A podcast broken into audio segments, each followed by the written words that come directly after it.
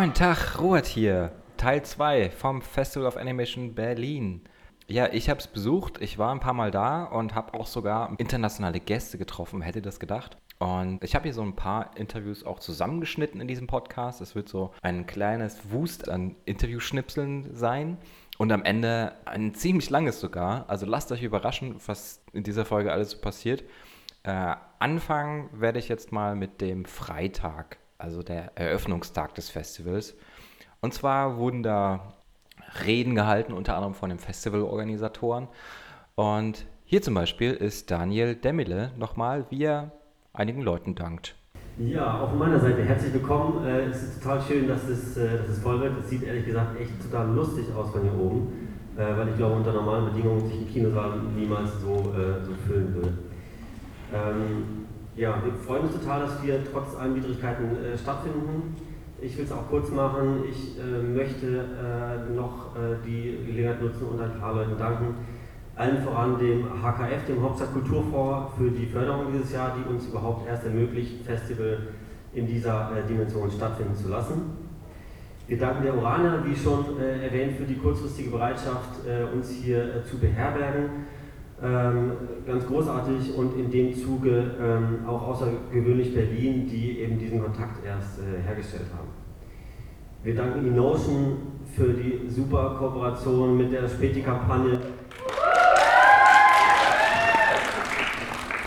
Ja, das war Daniel Demmele. Ähm, ich glaube, das Wichtigste zu sagen hier ist der Hauptstadt Kulturfonds, ne, den ähm, ich vorher auch noch nicht so oft gehört hatte. Und ähm, das ist ein Kulturfonds, der wirklich kulturelle Projekte fördert.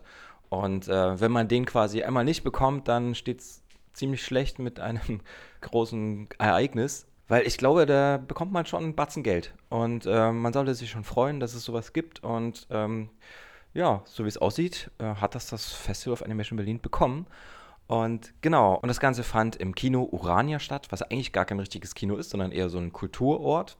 Weil ich habe mich da irgendwie vor Ort herumgefragt, wo hier das Kino ist und keiner wusste so richtig, wo das Kino ist.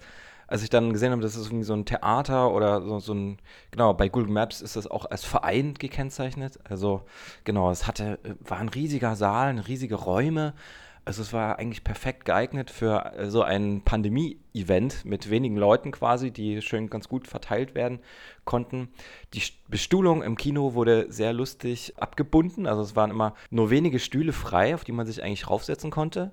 Ähm, drei Stühle wurden abgebunden mit so Seilen und dann war mal ein Stuhl frei, dann wieder drei Stühle abgebunden und das war so in jeder Reihe und genau, man ist dann so reingekommen und dann saßen so alle vereinzelt irgendwie verteilt. Niemand saß wirklich eng zusammen. Und ähm, das hat ganz gut funktioniert. Und ja, und am Ende jubelt hier noch jemand und das sind, glaube ich, die Leute von der Agentur eNotion. Also I-N, N, also Doppel-N und dann Ocean, wie der Ozean. Und äh, so wie ich das verstanden habe, haben die sich darum gekümmert, dass die Späti-Besitzer interviewt wurden und so kleine Filmchen über die gemacht wurden. Das war nämlich ganz lustig, weil nach jedem Screening kamen Filmchen über so Späti-Besitzer und es gibt den äh, Späti Award. Also die Späti-Besitzer durften sich einen Film aussuchen und er hat dann einen Preis bekommen. Und äh, ich habe die Späti-Besitzer dann auch später noch getroffen, am Sonntag, kleiner zeitlicher Sprung, also nach der Preisverleihung. Und hör doch mal selber, die erklären nämlich, worum es da geht. So, ich komme hier gerade aus der Preisverleihung und ich stehe hier gerade mit zwei Späti-Besitzern. Ähm, es gab nämlich einen Special-Preis, diesen so ominösen Späti-Award, ähm, präsentiert von Fritz Kohler, glaube ich, ne? Richtig. Und ähm, könnt ihr euch noch mal kurz vorstellen und mir kurz erklären, worum es eigentlich ging? Ja, äh, hallo erstmal, ich heiße Kemal. Ähm, ich bin Besitzer des Spätis am äh, Kotti. Und zwar, ich habe einen Anruf bekommen ähm, bezüglich des äh, Späti Awards, ob man mich nicht gerne mal aufnehmen möchte. Äh, wir in Berlin oder in Berlin gibt es ja generell sehr viele Spätkäufe und der eine oder andere hat halt crazy Geschichten äh, zu berichten.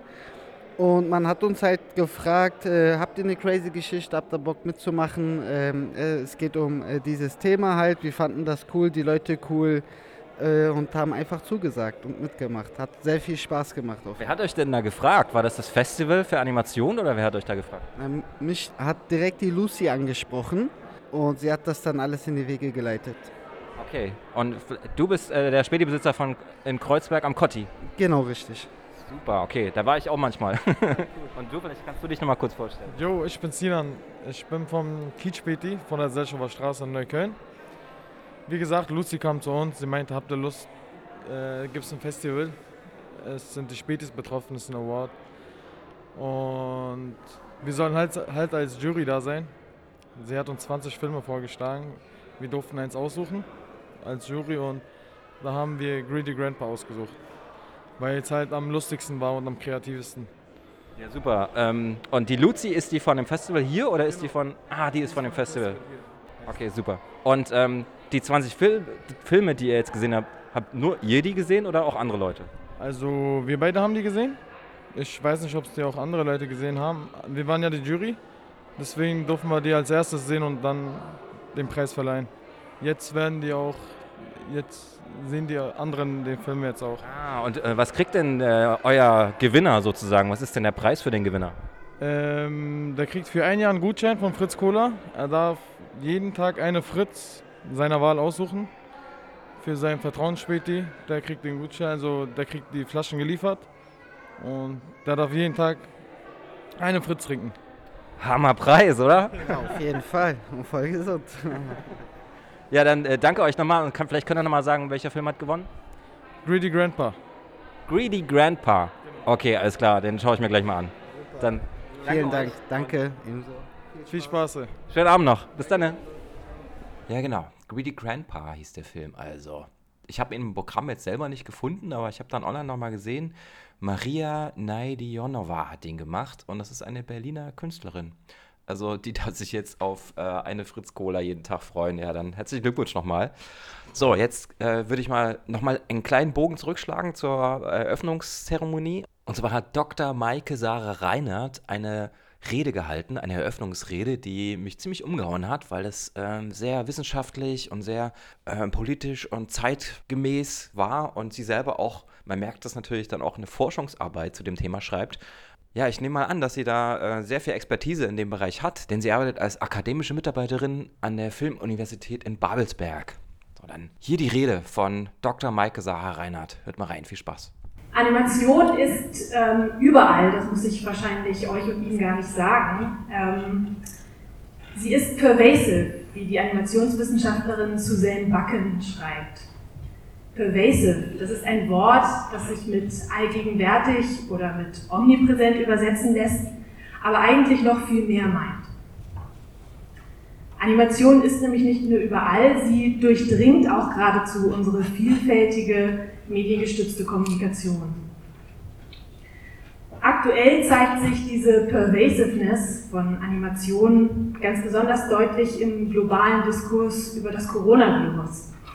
Animierte Diagramme, Dashboards und Timelines, die uns täglich ähm, über das aktuelle Infektionsgeschehen, über die Zahlen informieren, Visualisierungen von SARS-CoV-2, also dem Virus selbst, gibt es in einem Spektrum, das von wissenschaftlich realistisch bis hin zu völlig abstrakt reicht.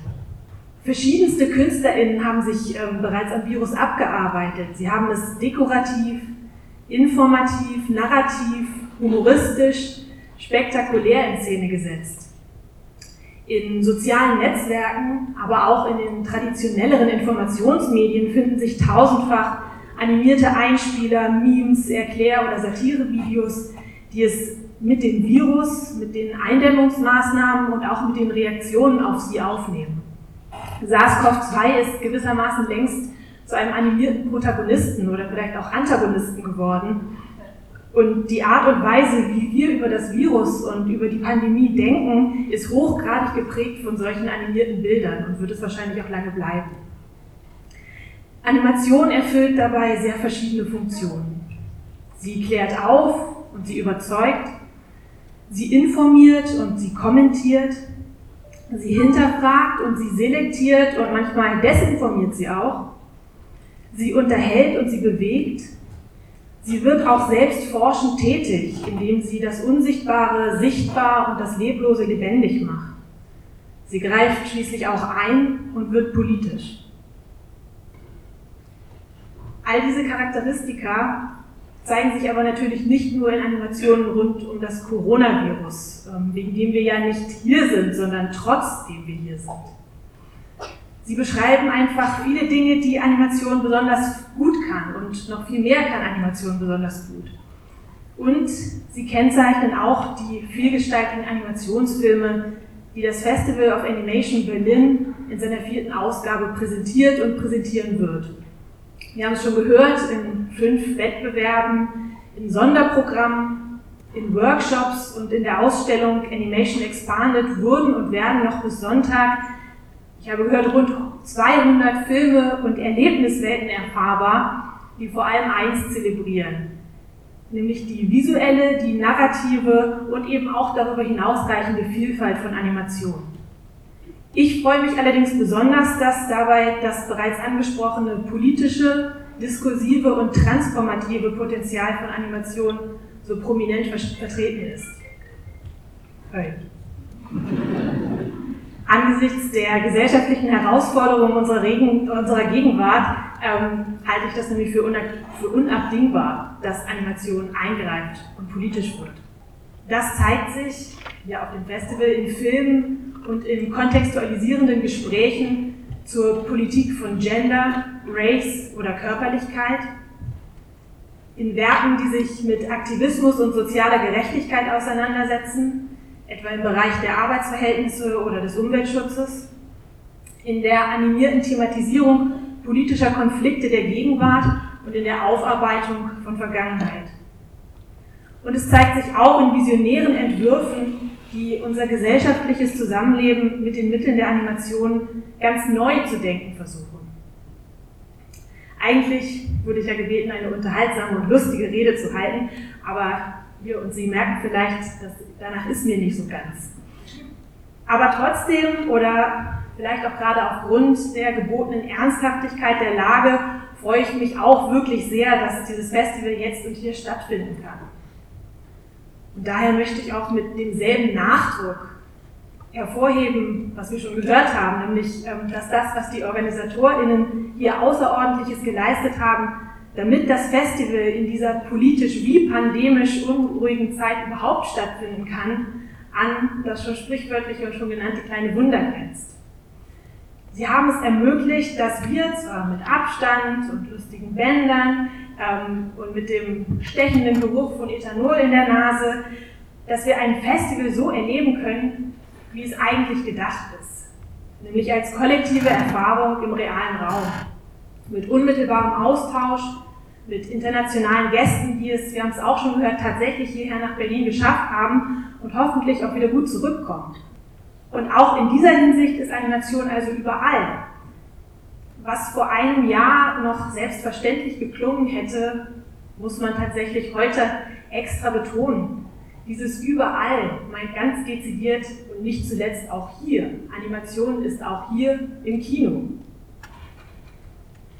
Ich wünsche daher Ihnen, den OrganisatorInnen, und wirklich nur stellvertretend möchte ich das Leitungsteam Pia Dukic und Daniel Dimmele nennen. Wir haben schon gehört, es ist ein Riesenteam, es stecken ganz viele Leute dahinter, den glücklicherweise auch schon gedankt wurde. Das muss ich dann nicht mehr tun, obwohl ich es natürlich im Herzen auch tue. Ich wünsche also Ihnen als OrganisatorInnen und Ihnen, den Filmschaffenden, den ExpertInnen und dem Publikum eine wunderbar inspirierende Festivalerfahrung beim Festival of Animation Berlin 2020. Vielen Dank und viel Spaß. Wow, was für eine Eröffnungsrede, oder? Also die aktuellen Visualisierungen des Coronavirus mit einem Independent Festival gleichzustellen, das hat schon was, kann man schon sagen. Also ähm, ja, ich fand es auch super, dass jetzt hier nochmal eine Zusammenstellung äh, kam, was für Themen angesprochen werden, Gender, Race, Animated Dog Films und dass internationale Gäste da sind. Genau, da war ich dann nämlich auch auf der Suche nach denen.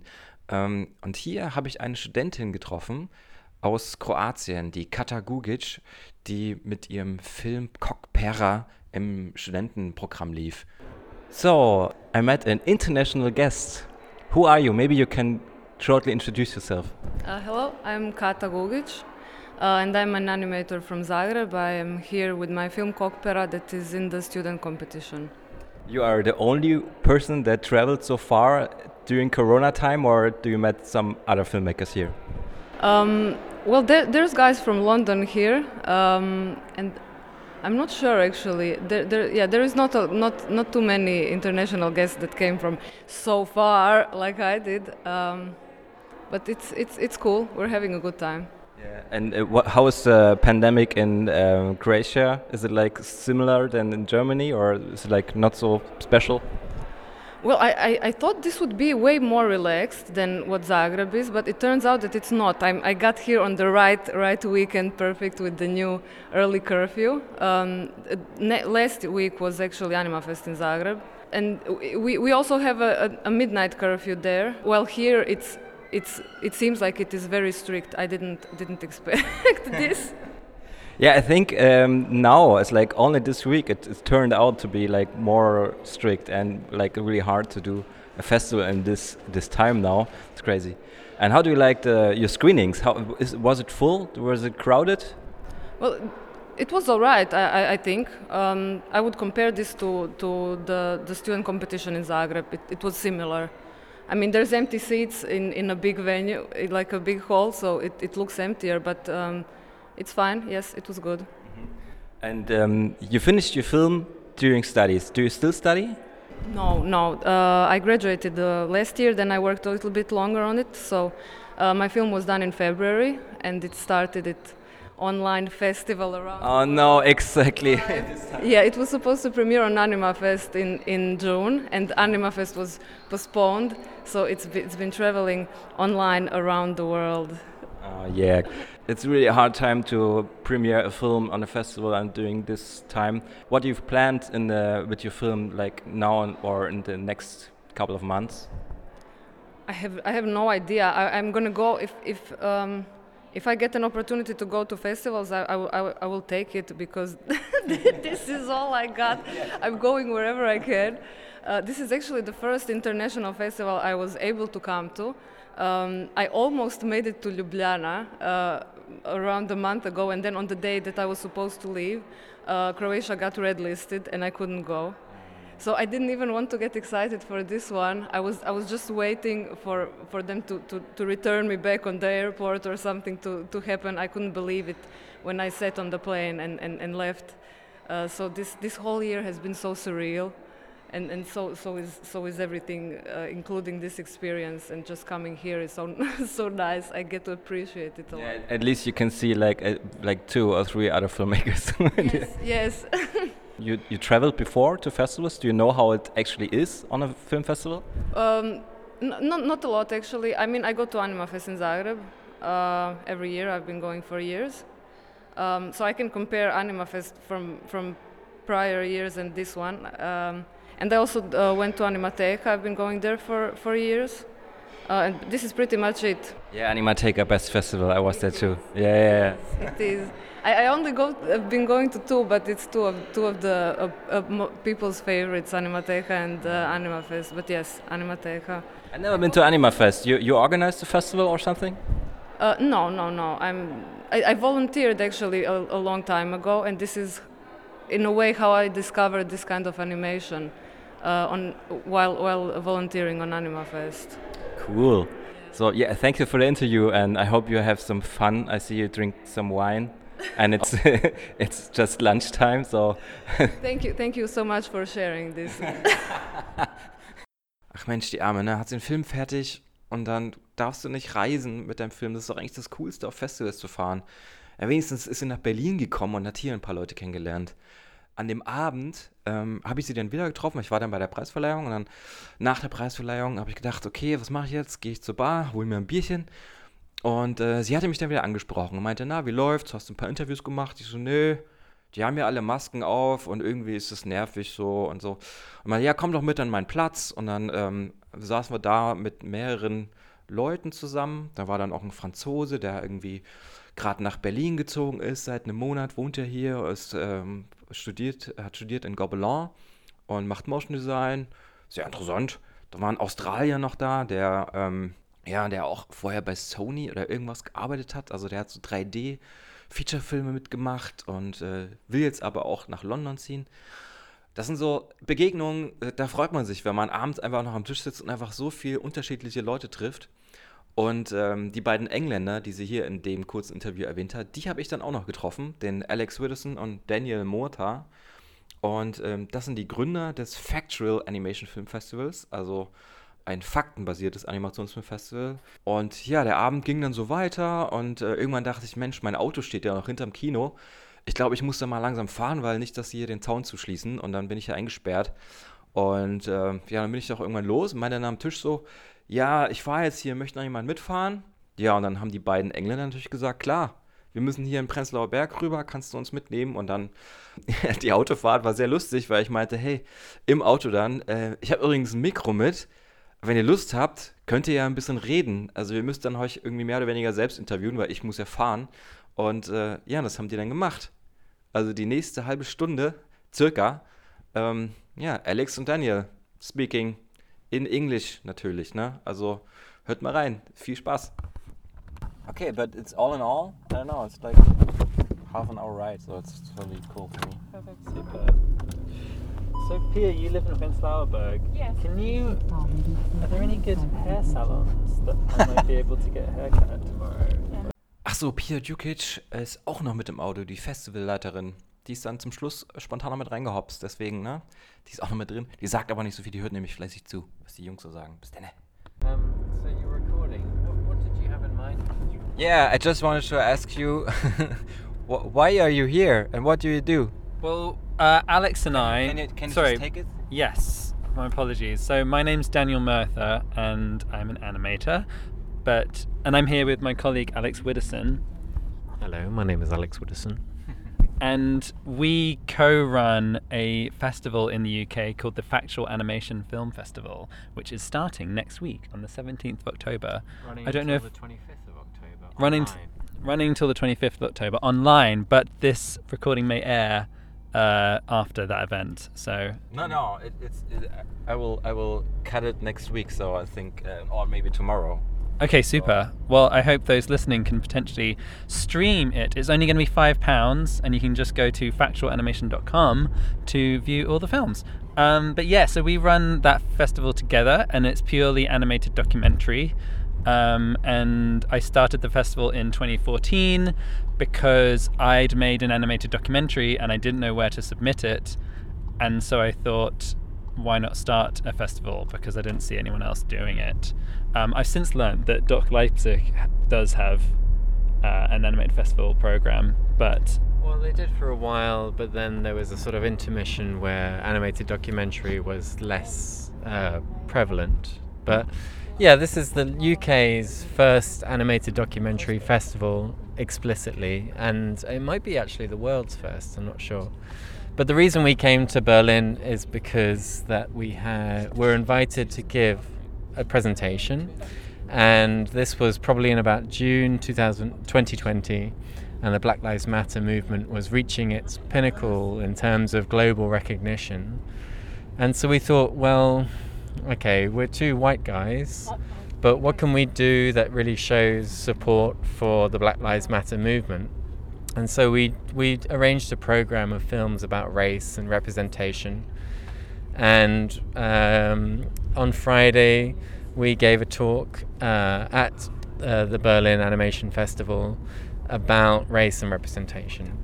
And what we were really trying to do is sort of show it's okay to talk about race if you're white.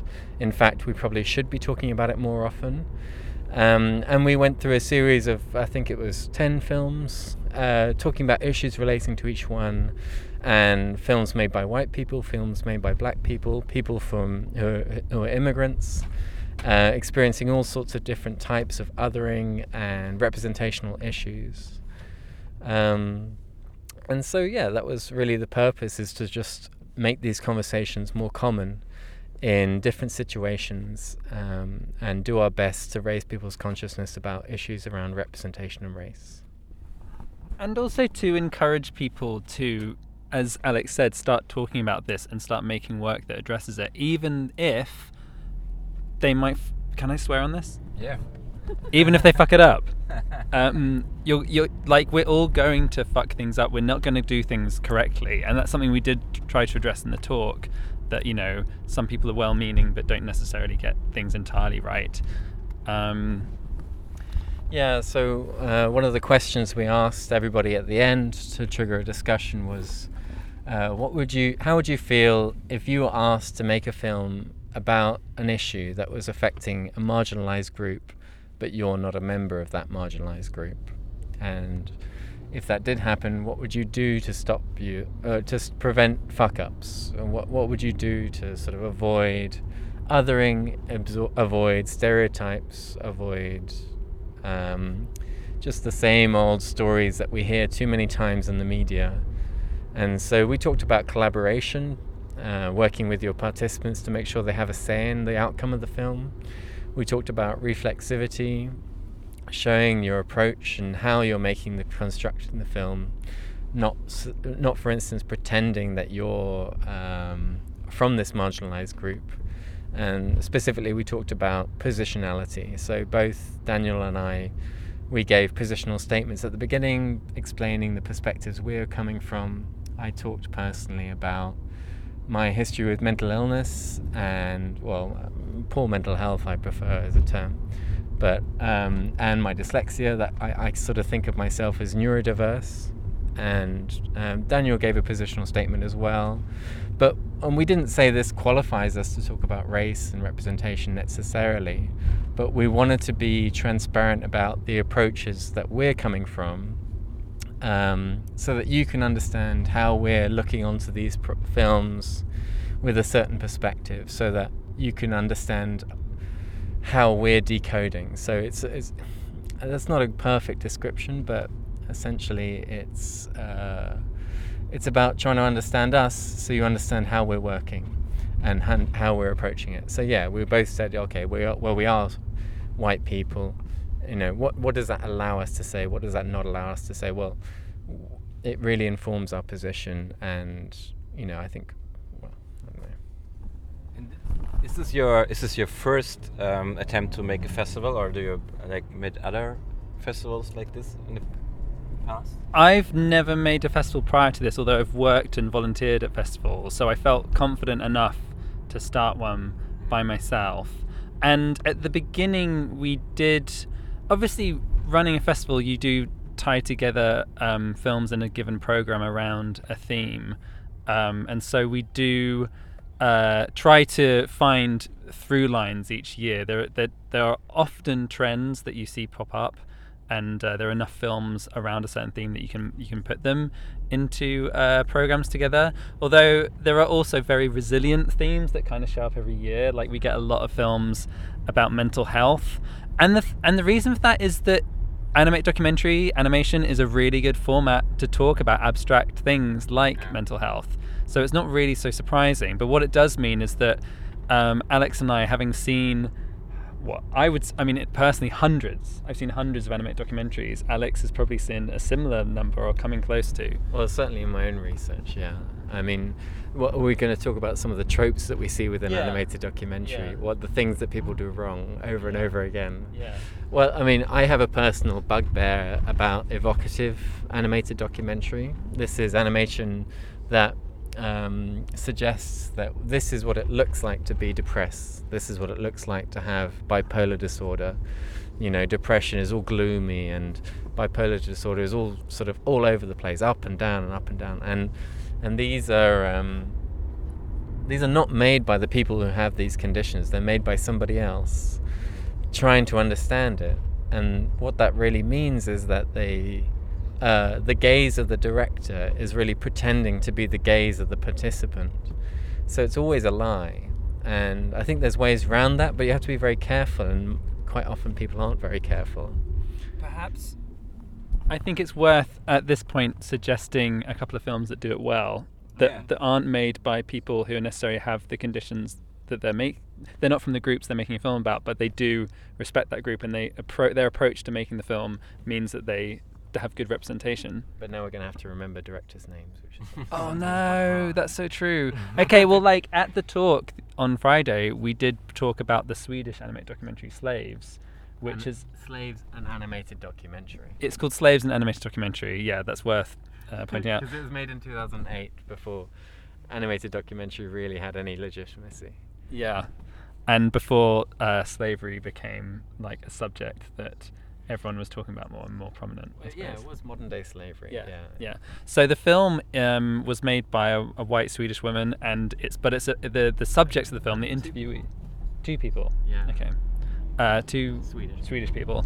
Um, but the subjects of the documentary are a series of, of people from the African continent who'd escaped uh, modern day slavery and were talking about it. But the film, the instead of them um, purely animating the experiences based on the recordings of these interviewees, they animated the room in which the interview was taking place, which meant that the the viewer uh, was kind of aware of the positioning of the filmmakers in the process.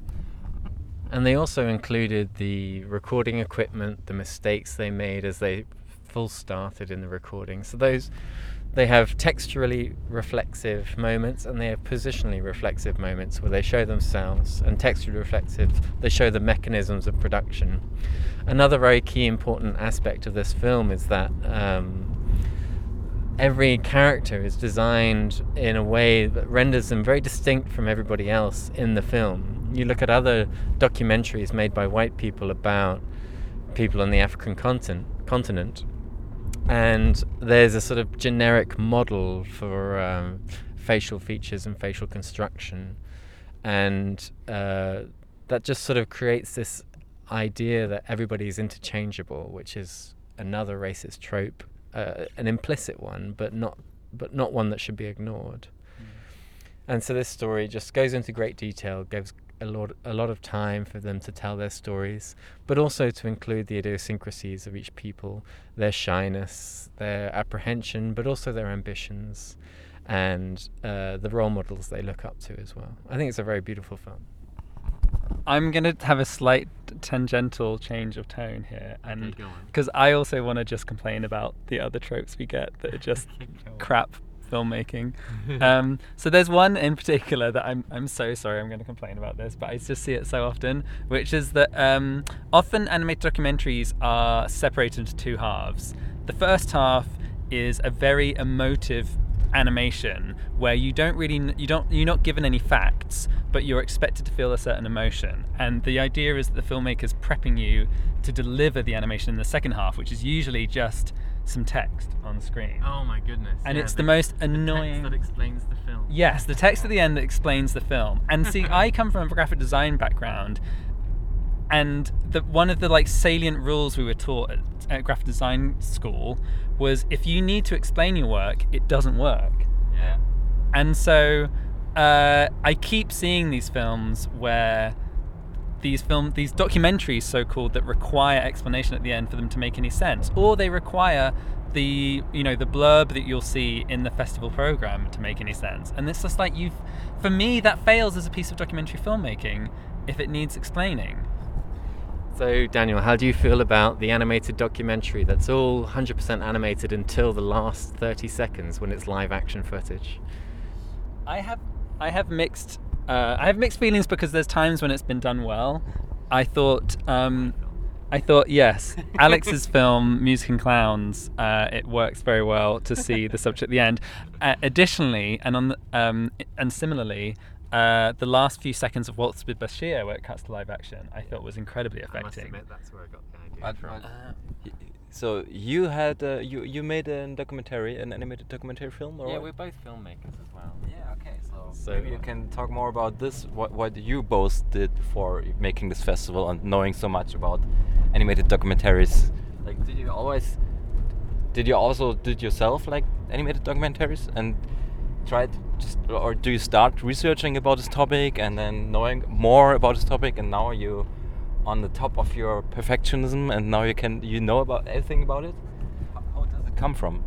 Um, okay, so I was uh, 20 and I did loads of drugs and I ended up in a psychiatric ward uh, with drug induced psychosis. And I got kicked out of art school because I was crazy. and then I went back to art school for a new university, and I didn't know what to do to understand what happened to me. And my uh, teacher said to me, "Why don't you try animated documentary? This idea of like uh, talking about psychology through animation." And so I did that, and I made some films about madness. And uh, suddenly I understood my experiences and I felt much more centered and calm and understanding everything. It was a, li- a bit like having a dream, and then you tell your friends your dream, and slowly the trauma of the dream is replaced by the retelling of the dream, and everything became more sensible in my mind. So that's what my introduction to animated documentary was. But it also put me on a path to making very personal films. So then, um, in my master's degree, I made a film about my brother who has Down syndrome, and this film is called Music and Clowns. And uh, it was about my parents' experience of raising a child with Down syndrome, the shock of finding out that they had their, their child had a congenital uh, disorder when he was born. Um, but also how he he grew up to be a very sensitive, very funny, and charismatic person, even though he can barely speak. Um, and so, I mean, the background of that film is uh, maybe a little bit more complicated, but um, let's not go into too much detail. But yeah, so I mean, I've I've been making films about using animated documentaries since, I guess, technically 2009. But um, and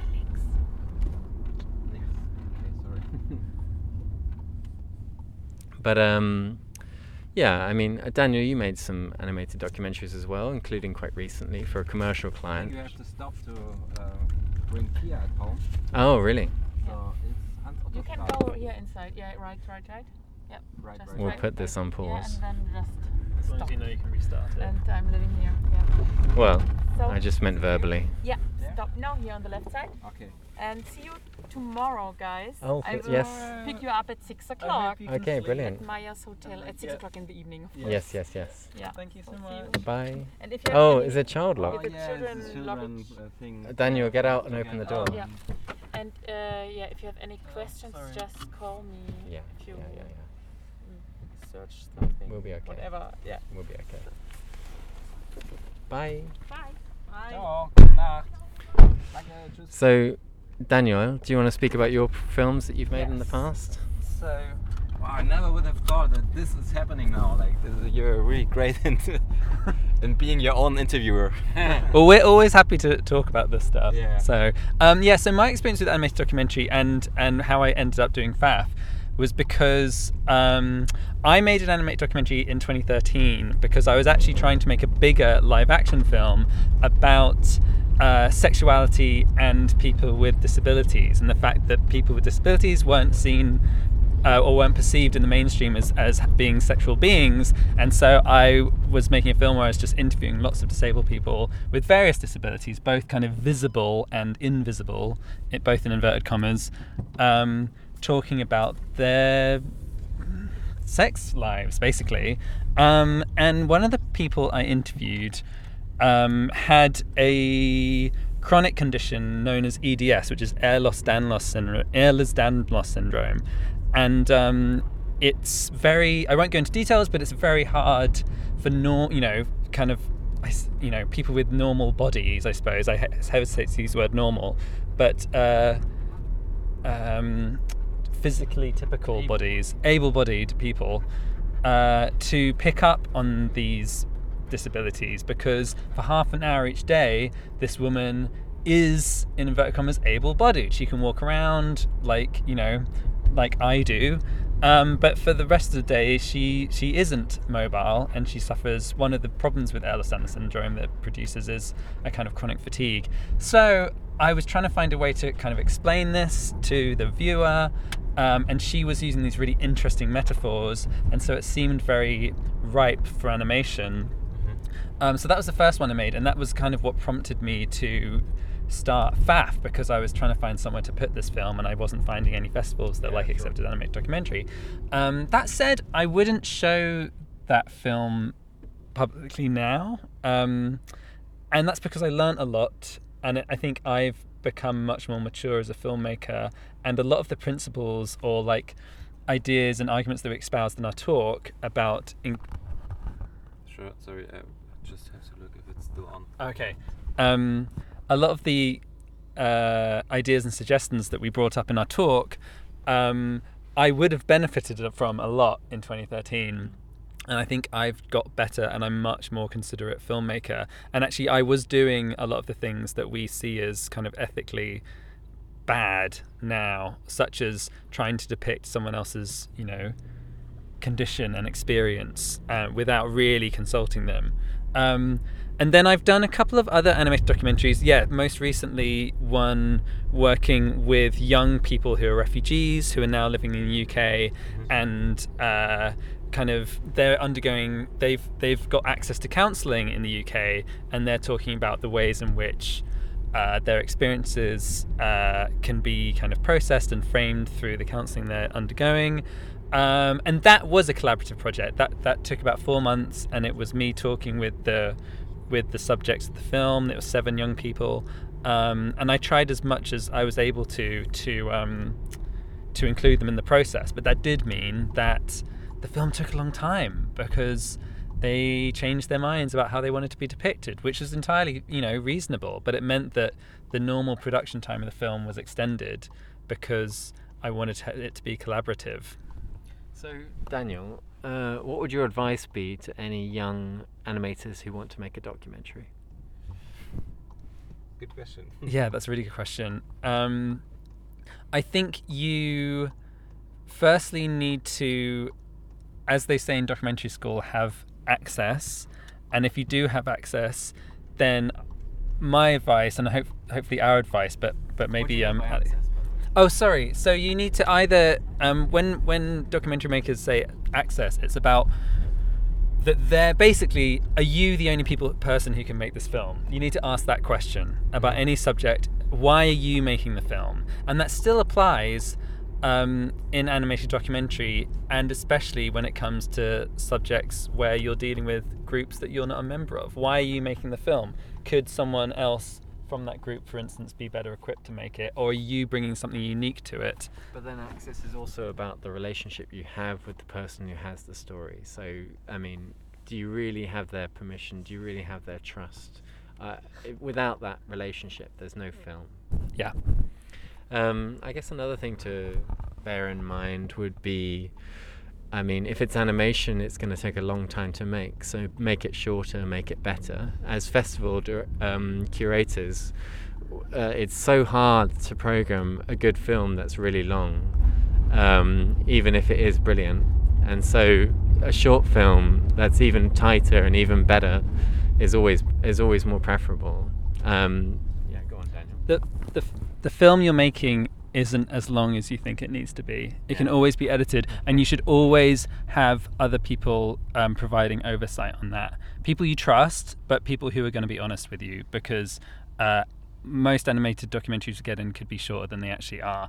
The other thing, the other thing I would say is that I think there's a misunderstanding that people think that serious subjects, and a lot of documentaries have serious subjects, need to be uh, shown in a serious way and they need to have a serious, respectful, in inverted commas, tone. And it just doesn't. I think humor, if you can do it in a respectful and tasteful way, and a way in which, again, uh, the humor doesn't punch down. The the jokes aren't as at the expense of of the the subjects of the film, or you know the victims, or the people with less agency and power there's humor can be a really effective way of getting messages through. And a lot of that humor comes from the animation. There's so much potential in animation and that's why i'm fascinated by an anim- animated documentary because you can have a lot of verisimilitude in the way that you animate things. You can have a lot of realism in there but you also don't need to. You can pull on the very classic styles of animation going back to like the 1930s and use things like slapstick use things like sound design use things like color palettes to convey stuff that live action doesn't uh, use. And like animated documentary is a really powerful tool, but as much as it's a place where you can tell very profound truths, it's also a place where you can fabricate story. And so you need to be very careful about what you're doing. And if in doubt, you have oversight.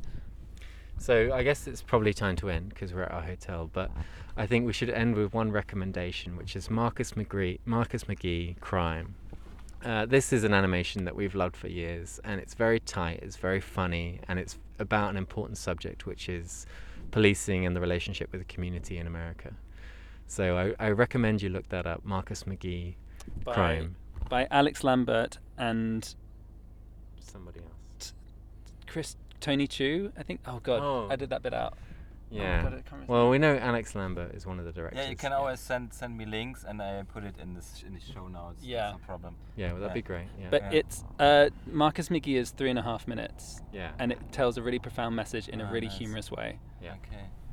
Wow, this was this was fabulous, man. I mean, never never had this conversation in the car, but while driving, and you both rocked it out. I mean, super cool. Thanks for having you both on the podcast, and yeah, thanks for having you in Berlin, and uh, great to to know all this now. And I think I have to re-listen to it because sometimes I had to look up to the street.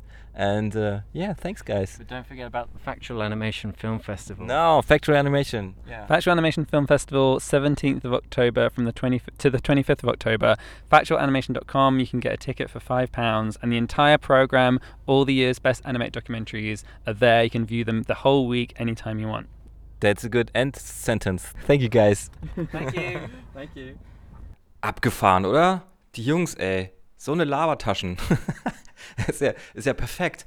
Ich glaube, ich sollte mein ganzes System umstrukturieren. Ich sollte einfach den Leuten immer ein Mikro in die Hand geben und dabei Auto fahren. Und das, mal gucken, was dabei rauskommt. Also man, man sieht, es funktioniert ganz gut. Also nicht vergessen, ne? Factual Filmfest. Ähm, ja, ich war dann noch mit meiner Tochter im Pink Panda Preschool. Und äh, es war ein bisschen traurig, weil in dem riesigen Saal waren nur, glaube ich, sechs Leute.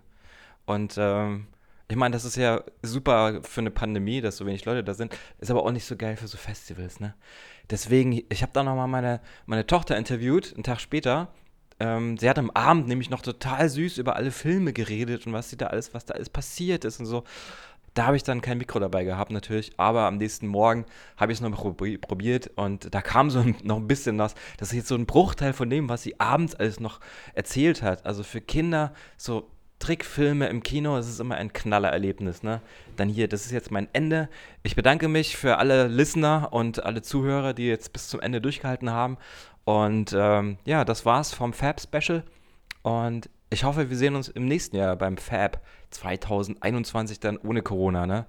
Das wär's. Dann bis späti. Tschüss. Wir waren in Pink Panda Preschool, ne? Ja. Gestern. Ja. Und welche Filme fandst du denn gut? Okay, hier muss man nochmal dazu sagen, wir haben ein Programmheft vom Festival in der Hand und schauen uns die Bilder der Filme an. So, weiter. Fandst du deinen Film überhaupt gut? Die und den Ja. und den und den. Mhm. So viele. Hat es Spaß gemacht im Kino? Ja? Ja. Was, was war denn toll? Hm, Der Mann sprach sehr nett. Ja? Welcher Mann? Der Moderator am Anfang?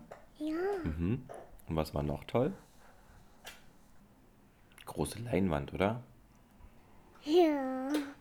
Und die Bergen waren schön mit Eulen. Mit Eulen. Mhm. Mit Eulen. Mit Eulen, ja. Und was ist da noch gewesen? Für Weiß ich nicht. ein paar Hasen waren da noch, ne? Ja. Und die Hätzchen. Die Hetze. Die Hetze. Die Hexe, die Hexe hat einen Preis gewonnen. Gestern Abend noch. Hä? Die hat einen Preis gewonnen. Ersten Preis von Pink Panda. Hä? Mhm. Nö, es gibt manchmal dann einen Hat und sie gibt's auch, hat sie auch der Rede dazu? Die Hexe kam leider nicht vorbei, ne. Hat sie auch ganz schnell rennt zu ihren Pokal? Mhm. Ja, es gab einen Pokal, ja. Und, und, und war sie stolz auf den Pokal? Ich glaube ja, aber die, der Pokal wird dann jetzt, glaube ich, zu der geschickt. Nach Hause, ne? Zu der Hexe. Zumindest zu der Filmemacherin oder zu dem Und, Filmemacher. und, und das Baby hatte da bestimmt auch ein bisschen Quatsch gemacht. Ja. Alles durcheinander drin bestimmt. Mhm. Und würdest du gerne mal ins Kino gehen? Mit, mit Mama und dich mhm. und Bruder. Ja, na, der Bruder ist noch ein bisschen zu klein, ne? Ja. Aber Gehen wir nächstes Jahr wieder hin, oder? Ja. ja. Und da will ich mal den Pokal sehen von der Hetze. Ja, da können wir so mal fragen, ob das geht, ne? Sagst du noch Tschüss? Tschüss.